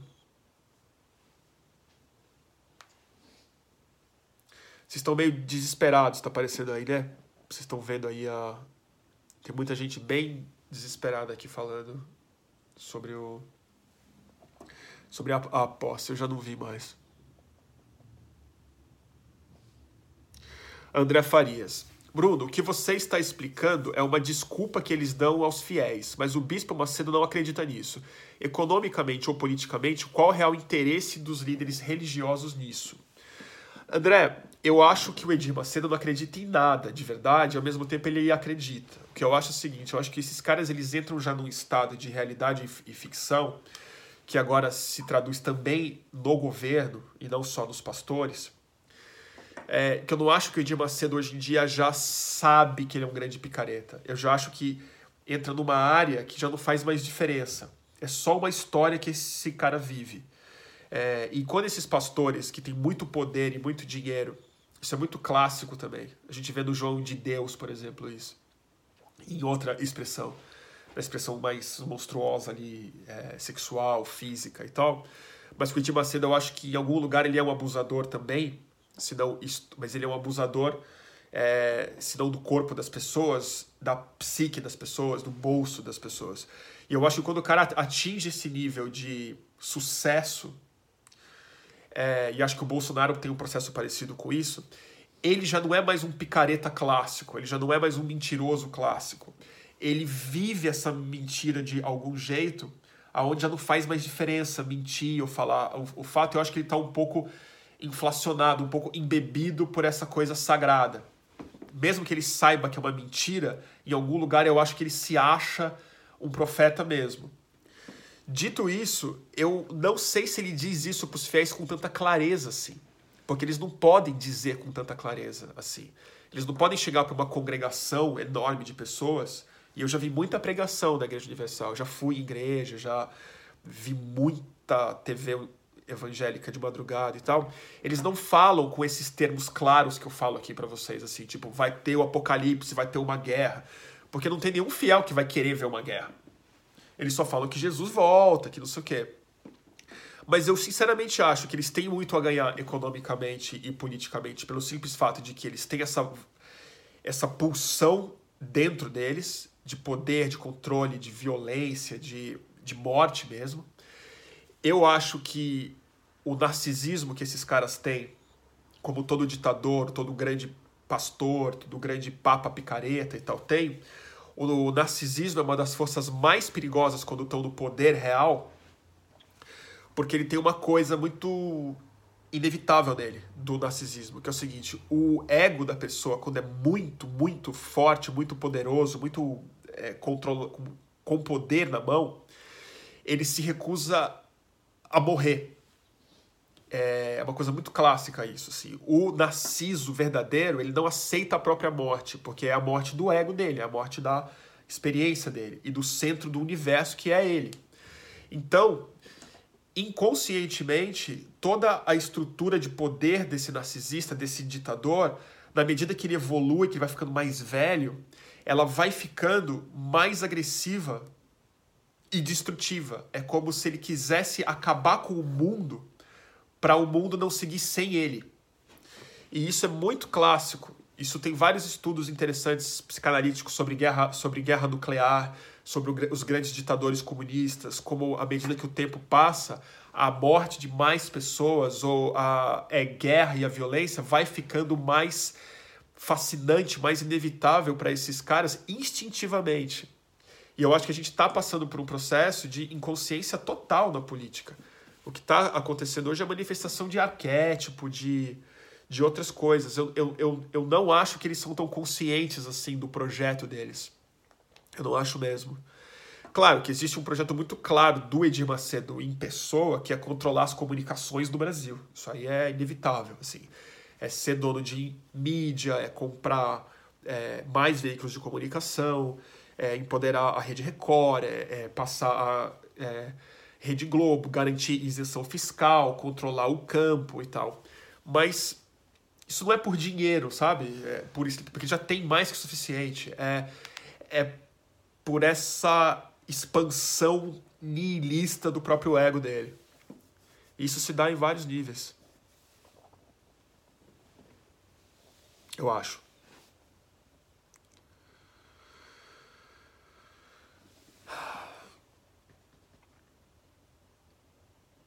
Ver aqui. Ah, vocês estão tendo umas conversas boas. Vou, vou, vou, tô muito gago hoje. Vocês aí. É nihilismo mesmo.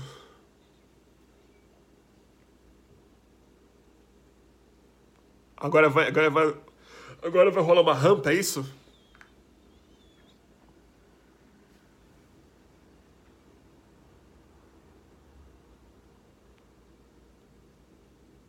Vamos ver. Ah, a Sandra Leite está falando aqui. Gente, já fui em culto apenas para falar do inferno. Não importa a guerra, o desenho do inferno é assustador. É mesmo, né? Isso é um negócio muito interessante de falar sobre o neopentecostalismo radical brasileiro. E é, essa é uma ficha também que caiu uma vez quando eu estava num culto da Igreja Universal. É, eu nunca fui da igreja, tá? Eu sempre gostei de ir na Igreja Universal ver. E outras também. Mas que é o seguinte. Para a Igreja Universal e para o neopentecostalismo, eu acho que o Bolsonaro representa muito isso como político, tá? Não como religioso. Por isso que na minha cabeça, mesmo que ele se diga, ele diz que ele é católico, né? Mas para mim ele é completamente evangélico por um motivo bem específico. O toda a religiosidade dessas pessoas, ou dos pastores, melhor falando, e a mentalidade política do Bolsonaro, ela se dá em oposição ao mal, ao diabo. É como se eles acreditassem, é como se eles acreditassem mais no diabo do que em Deus. Deus e Cristo é o que vai proteger eles do demônio. E o demônio está aqui, o demônio está na rua, o demônio está na nos seus filhos que não vão na igreja, na TV, na droga, no sexo, na música, nas tentações, na vida mundana. Né? E aí é o seguinte: o diabo está em todo espaço e Deus é tipo uma blindagem. Ele te protege, ele te mantém na graça dele, desde que você se submeta, pague, frequente, reze e, e, e se feche numa comunidade, porque se você se abrir para outras comunidades, o diabo lá está. Então o diabo é uma figura mais central do que Jesus, eu tenho a sensação, no neopentecostalismo. Apesar dele estarem falando sempre sobre é Cristo, Cristo é um segurança, né? Cristo é o cara que blinda você.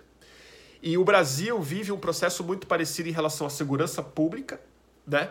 Que o diabo está sempre fora, que é o medo externalizado na violência, no roubo, no estupro, na morte e tudo mais nos noticiários de TV, sempre tem esse mal externalizado que nunca é na sua casa.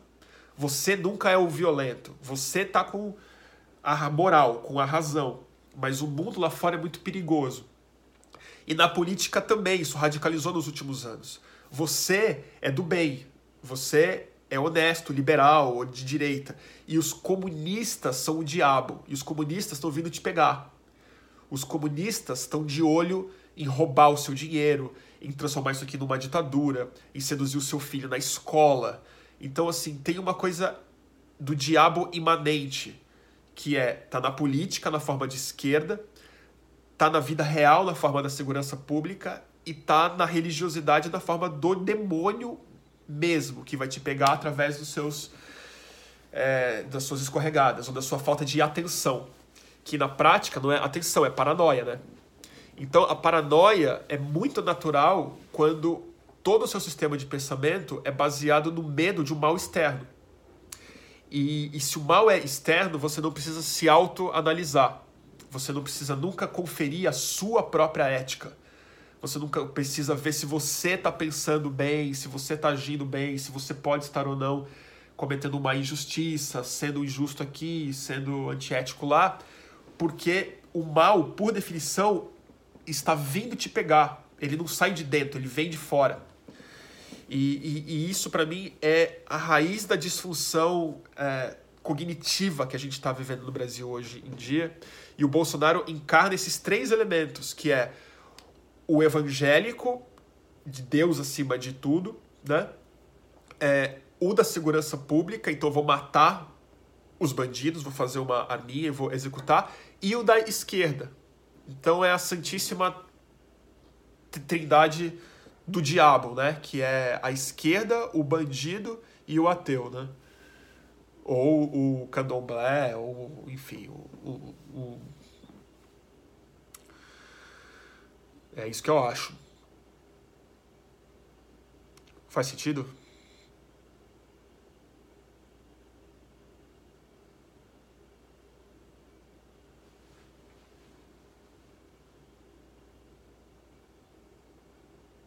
É isso aí, gente. Nada faz o sentido, disse o Luca. Luca Marchetti. É isso aí, Luca. Nada faz sentido mesmo. Ó, tem uma pessoa que tá confirmando aqui, a Sabrina, a Sabrina Nascimento tá falando. Ontem a vizinha gritou pra mim, eita macumba doida, só porque eu estava é, defumando a casa. Nossa, eu tô tão gago, gente. Tô gago pra falar a letra D.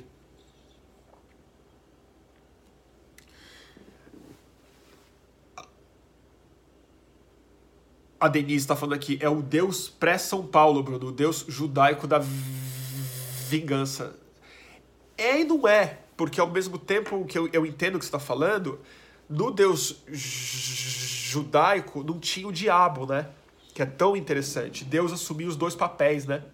Deus era o protetor e o diabo. Deus matava as pessoas e, e se vingava e atacava as crianças e, e, e tinha os seus preferidos e tal. E ele era o provedor das benesses e, e da sorte e da bênção.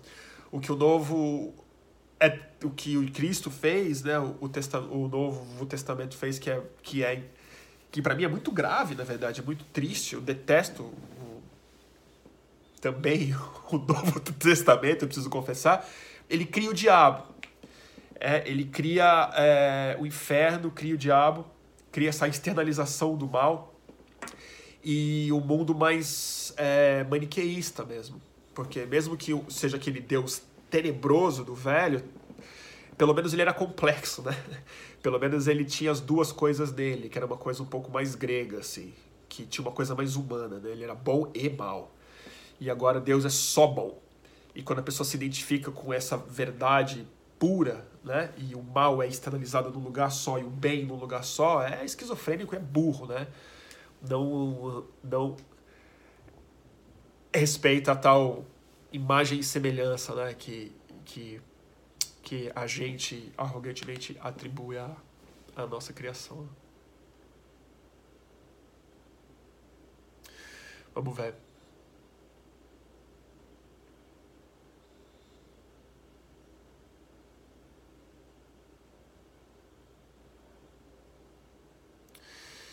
Pessoal está reclamando aqui da cobertura que a Globo está fazendo, né? Deixando tudo mais estabilizado, mais normal. É isso aí, gente. É isso aí. A Globo se ligou, né? Precisa dessa verba aí, precisa de acesso, precisa manter as licenças em dia. E os grandes veículos de comunicação do Brasil, a gente não pode esquecer disso, né? Não é que eles gostam de uma ditadura militar. Eles cresceram e se viabilizaram em uma, né? É assim, 20 anos de ditadura no Brasil elas o eco disso é muito mais comprido do que 20 anos, porque você institucionaliza, instrumentaliza toda uma estrutura de comunicação, política, militar, ideológica mesmo, é, que tá lá. E ela, se, ela consegue navegar numa, num ambiente diferente, mas quando ele volta a um estado mais tipicamente autoritário e repressivo, ou potencialmente autoritário e repressivo, elas funcionam bem, porque elas foram criadas nesses ambientes. Né? A, é, o SBT, todo mundo fica, ah, o Silvio Santos apoia o Bolsonaro. Você acha que ele apoia quem? O Silvio Santos ele é, ele ganhou uma TV de presente da ditadura militar para fazer propaganda do governo comprando enlatado dos Estados Unidos, gente. O, o Silvio Santos, quando vê o Bolsonaro ganhar, ele fala: Nossa, que alegria que eu vou encerrar a minha vida de volta ao lugar de onde eu vim, entendeu? É isso. Estranho para o Silvio Santos ia ser ver mais um governo democrático e popular no Brasil. Esse é o, o fato é esse. A Rede Globo é a mesma coisa. Antes da ditadura militar, a TV grande do Brasil era outra. Né? A Tupi, a Record, essas coisas. E a Record foi comprada depois, né? Pela Edir Macedo, que agora está mais feliz do que a Rede Globo. Então, a Rede Globo está muito confortável com essa situação, do seu ponto de vista empresarial e institucional. O jornalismo da Rede Globo não está em conflito. Quem está em conflito é a parte artística da Rede Globo. Os atores, os dramaturgos, a ficção, o humor da Rede Globo. Talvez seja por aí que a Rede Globo possa se expressar de maneira mais crítica, como já está se expressando. Mas no jornalismo, na Globo News, gente, não conta com isso. A entrevista que o Marcelo lá, um dos diretores da Globo News lá, fez com o Netanyahu é uma vergonha, gente. Um negócio assim, você fala, tipo, fala aí, ele rindo, com um sorrisão pra cima do cara, que é um um genocida comprovado, mais de 10 anos no poder, botando para quebrar em cima de palestino, falando merda pra cacete, e tratando o Bolsonaro como um homem inteligente, que vai colocar o Brasil num eixo econômico maravilhoso e tal, e, e tudo bem.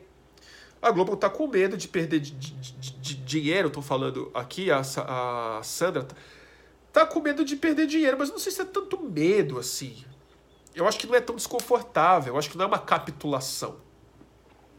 Entendeu? Eu acho que é simplesmente uma adequação. É diferente. É diferente. É diferente mesmo. Mas é isso. O pessoal tá falando naturalmente do livro de cabeceira dele do Brilhante Ustra, né? esse livro, a, a Sabrina tá falando. Pois é, o livro, outro dia eu fiquei chateado também. Eu fui numa livraria, muito boa livraria, e o livro do Usta está reeditado em destaque na, na, na prateleira. Eu entendo. É, ficou relevante mesmo, vai, vai fazer o quê? Mas mesmo assim me dói que um, um livreiro botou isso em destaque, assim, me, me dói no coração.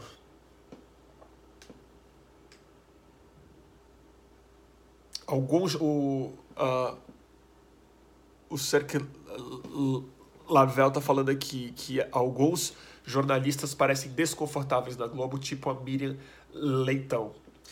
Não é à toa que a Miriam tá desconfortável. Evidentemente que ela tá desconfortável porque a Miriam foi vítima da ditadura militar de maneira brutal, foi torturada. E o Bolsonaro, pessoalmente, é, já disse que foi bem feito, assim, né? Eu não vou repetir o que ele disse, porque foi uma coisa muito grave que eu sei que a Miriam não gosta nem que fale sobre isso, que tem a ver com a forma como ela sofreu a como ela foi massacrada nos porões da ditadura. Mas ele fez piada sobre isso pro filho dela. Então a, a Miriam não só sabe muito bem o que uma ditadura militar é na prática, como a Miriam Leitão é, é pessoalmente é, atacada e humilhada é, no seu maior trauma, pelo presidente eleito. Então é natural que ela fique desconfortável, eu diria que é o mínimo que ela precisa ficar. E ela tem se manifestado. Mas é isso. Uh, diz que tem a polícia metendo cacete em, nos bolsominions, é isso? Estão apanhando? Estão apanhando da polícia os bolsominions, é? Pois é, gente. O que, que eu vou dizer?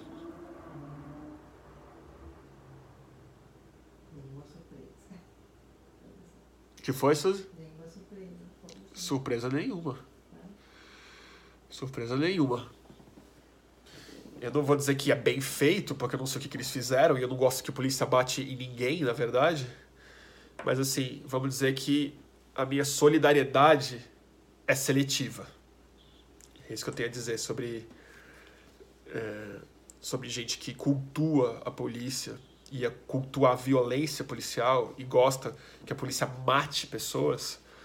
Quando essas pessoas apanham da polícia, eu lamento que a gente tenha uma polícia que bata mas eu espero que de repente essas pessoas de repente repensem as suas posições, quem sabe? Vamos, vamos falar dessa forma, né? Quem sabe elas repensem as suas posições.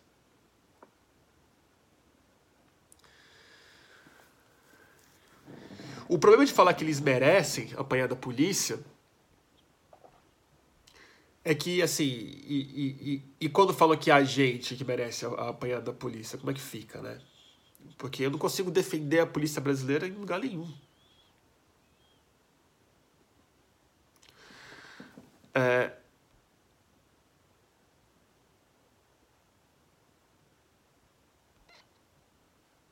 Vamos ver.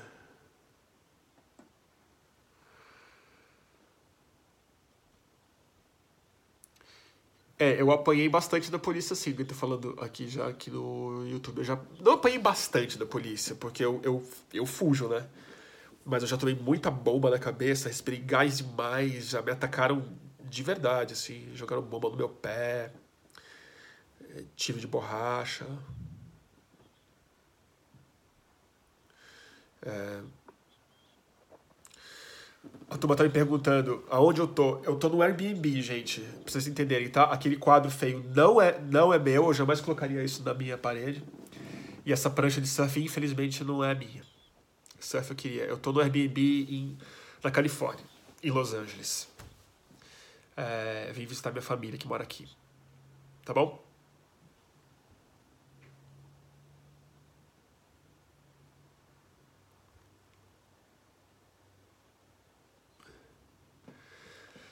O que mais, gente? É isso, né? Acho que é isso. Vamos encerrar? Tô uma hora e quarenta no ar já. E, e a gente pode fazer mais lives nos próximos dias. Eu vou ver que dia que é mais. Eu, eu vou sair de daqui amanhã. Vou pro norte, vou para São Francisco, vou é, viajar. E eu vou, quando eu parar quieto num lugar que tem uma boa internet, a gente marca mais uma. O problema é que aqui são seis horas mais cedo. Então é muito desconfortável fazer live no horário noturno, que é o que eu costumo fazer no Brasil, porque aqui é meio da tarde, que é a hora que eu tenho para fazer as coisas, para para passear também, que eu tô precisando. Mas Tá bom? E mas a gente marca uma nos próximos dias, tá bom? E nem, nem que eu faça de madrugada. Vamos ver se vai dar. Quando tiver uma internet boa também. E é isso. Tem uma pessoa aqui me perguntando. Torturra, espera. Me fala se você acha que os eleitores vão se voltar contra ele. Depois. Ah, eu acho que não.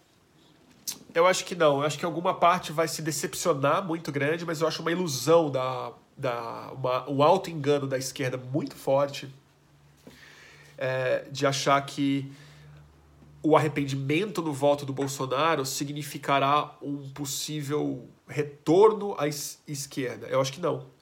Eu acho que a frustração, em geral, ela sempre procura alguma coisa para frente, que no caso do Brasil, em geral, é para trás. Então eu acho que o maior risco que existe numa frustração grave e precoce com o Bolsonaro é o apoio direto à intervenção militar pura, verdadeira. O Mourão assumir a presidência. Eu acho que esse é o é o é a perspectiva no caso de uma falência do governo Bolsonaro é, eu não acho que ninguém vai falar assim, ah, agora, putz, devia ter votado no Haddad. Eu acho que as pessoas vão querer, assim, executar o Lula e, e, e queimar a esquerda e matar os comunistas, mas agora com mais repressão, com o Mourão mesmo. Então, assim, eu acho que se, se essa pergunta significa é, que a decepção, se você está querendo saber se a decepção com o Bolsonaro, que eu acho que virá, mas eu não sei de que maneira ela vai se expressar, porque também o Bolsonaro ele é uma identificação tão individual das pessoas, as pessoas se identificam é, é, tem uma uma identidade, tem uma coisa muito pessoal, tem um investimento emocional, é isso que eu quero falar, tão forte na base dele, que você abandonar o Bolsonaro, em alguma medida, é se abandonar também. Então, abandoná-lo precisa significar o reforço dos valores que colocaram ele lá. Então não era ele que vai representar o Brasil que eu sonho, mas quem é?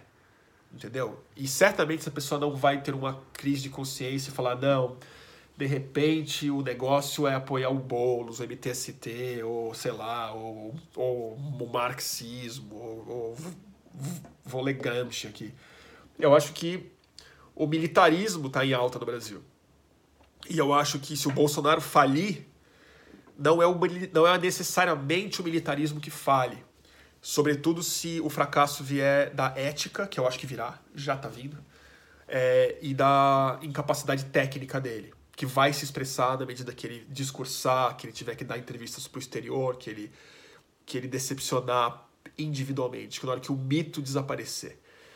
E aí tem o Mourão, tem outros generais, tem, tem o Dória, tem, tem o Witzel, tem o Partido Novo, tem mil outras formas desse anseio é, que a gente já comentou aqui, dessa, dessa externalização do mal como a, definição das suas próprias posições, ela vai achar expressão por aí. Então eu não sou nem um pouco otimista em relação a, ao esvaziamento do Bolsonaro ou ao fracasso dele como presidente. Eu acho que, mesmo que ele fracasse, que eu acho que vai fracassar, não tem como não fracassar, é, a ânima e a, as ânsias, elas estão colocadas e elas não vão embora com um com um índice econômico desfavorável no curto prazo. É, então eu acho que assim, o que fazer, que estão me perguntando aqui, eu não tenho a menor ideia do que fazer. Eu tenho algumas intuições assim que eu acredito muito nelas, que é uma reaproximação real é, das, de uma base social ainda brasileira muito grande que está desidentificada, que é gente que votou no Bolsonaro, mas não é bolsonarista exatamente, que é uma massa grande do Brasil, eu não sei em que porcentagem ela se, ela se expressa, mas ela é desidentificada politicamente. E tem que achar um novo canal de reidentificação política com essas pessoas através de pautas racionais e populares ligadas à solidariedade, ligadas à melhora da vida real das pessoas, com um profundo desapego estético em relação ao léxico, às cores e à forma de expressão que a esquerda tradicionalmente tem. Então, assim, é uma nova forma de se comunicar mesmo, em que quem se considera progressista ou se considera de esquerda vai ter que refazer muita coisa. Léxico, estética, comunicação, eu acho que, assim, a internet vai. É, a, o uso de plataformas, de redes sociais e tal, vai ter que ser olhado, observado de maneira extremamente crítica e estratégica. É, mas vão ser longos anos. Isso não é algo para a gente resolver em, em, um ano, dois anos, três anos, uma eleição, duas eleições. É uma geração política que, que, que se ausentou, que é a nossa, tem uma geração que está se aposentando hoje, que é a do Temer, do Lula, do Serra, do Alckmin, do Dirceu, do Genuíno, do FHC, do, é, do Roberto Freire, da Marina Silva, que está se aposentando. E a nossa turma é, não se apresentou a tempo. E quem se apresentou foi uma outra turma, essa que está assumindo o poder hoje, né? que tem a ver com o ruralismo, com evangélicos e tal a, a esquerda não soube se reconstruir, grande, não vou discutir por que isso. Grande parte tomou a democracia de, de baratíssimo, não entendeu que ela era nova e frágil. E agora a gente vai ter que fazer um, um trabalho que não é só o trabalho de base, que já é um clichê falar, que é verdade, mas é um trabalho básico, né? Que, que esses caras fizeram. Esses caras fizeram. Tudo vai demorar. Tá bom?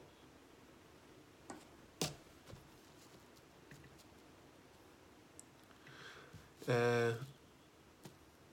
Tá bom?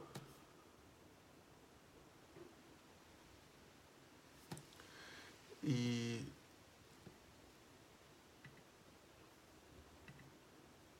Tá bom, gente? Então é isso aí. Obrigado pela paciência. Espero que a gente tenha aí, sei lá, pelo menos mudado um pouco o assunto do enquanto o bicho toma, toma posse. É, não precisa chorar, não. A Gabriela tá aqui falando que vai chorar. Ou pode, ou chora também, não tem problema. É bom. Tá bom, gente? E a gente vai ter muito tempo para conversar. Esse ano vai ter muita live, né?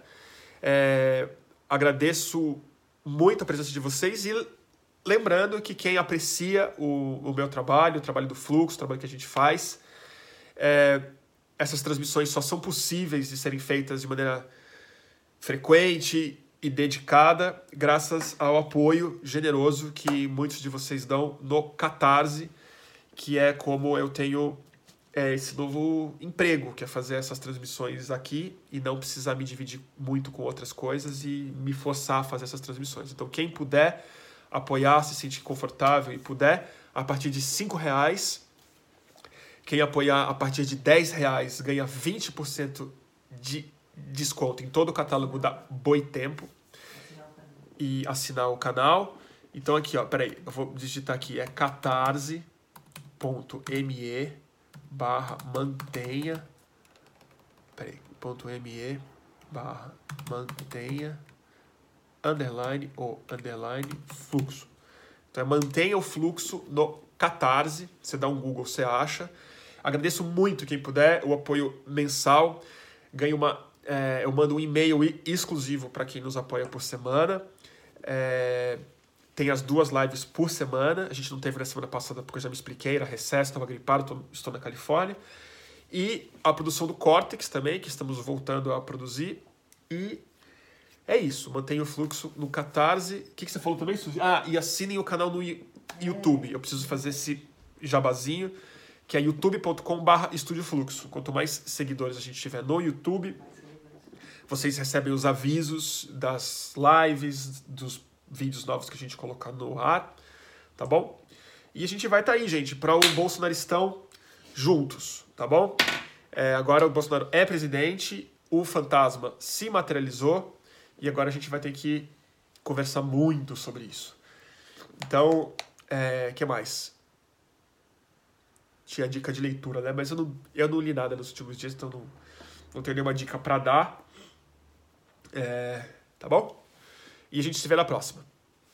Turma, e feliz ano novo. Feliz 2019. Só mais uma coisa que eu vou falar, vai, para vou ficar tô prolixo, mas só mais uma coisa que eu queria dizer. O Bolsonaro é presidente do Brasil, mas ele não pode ser presidente da nossa cabeça. Então o que eu ia falar é o seguinte: vamos ficar muito atento, vamos ser extremamente crítico, vamos criar, resistir e cobrar e denunciar e falar, mas não vamos pensar nele o dia inteiro. Isso é uma vitória dos caras entendeu?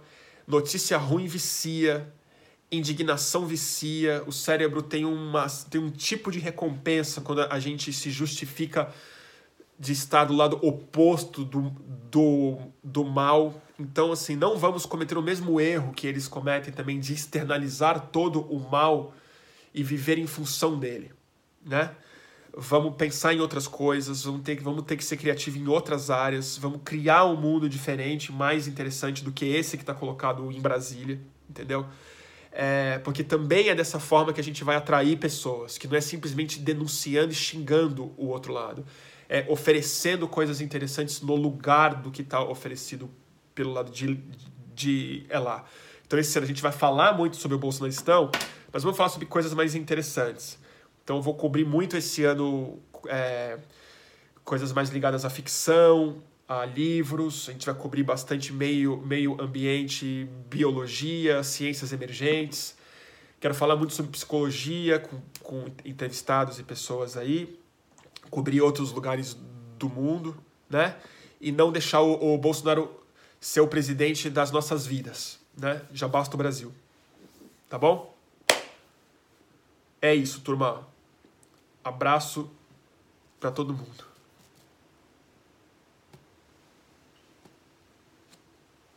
Fui aqui.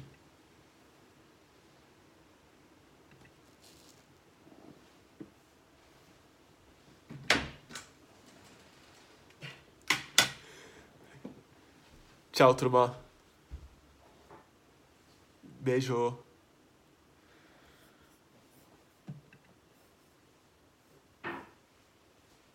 Você. Tá bom? Você sai do ar? Peraí. Não. Tem que fazer uma piada. Peraí que tem que, tem que, tem que esperar um minutinho pra encerrar, porque senão... Ah, minha mãe tava vendo. Oi, mãe.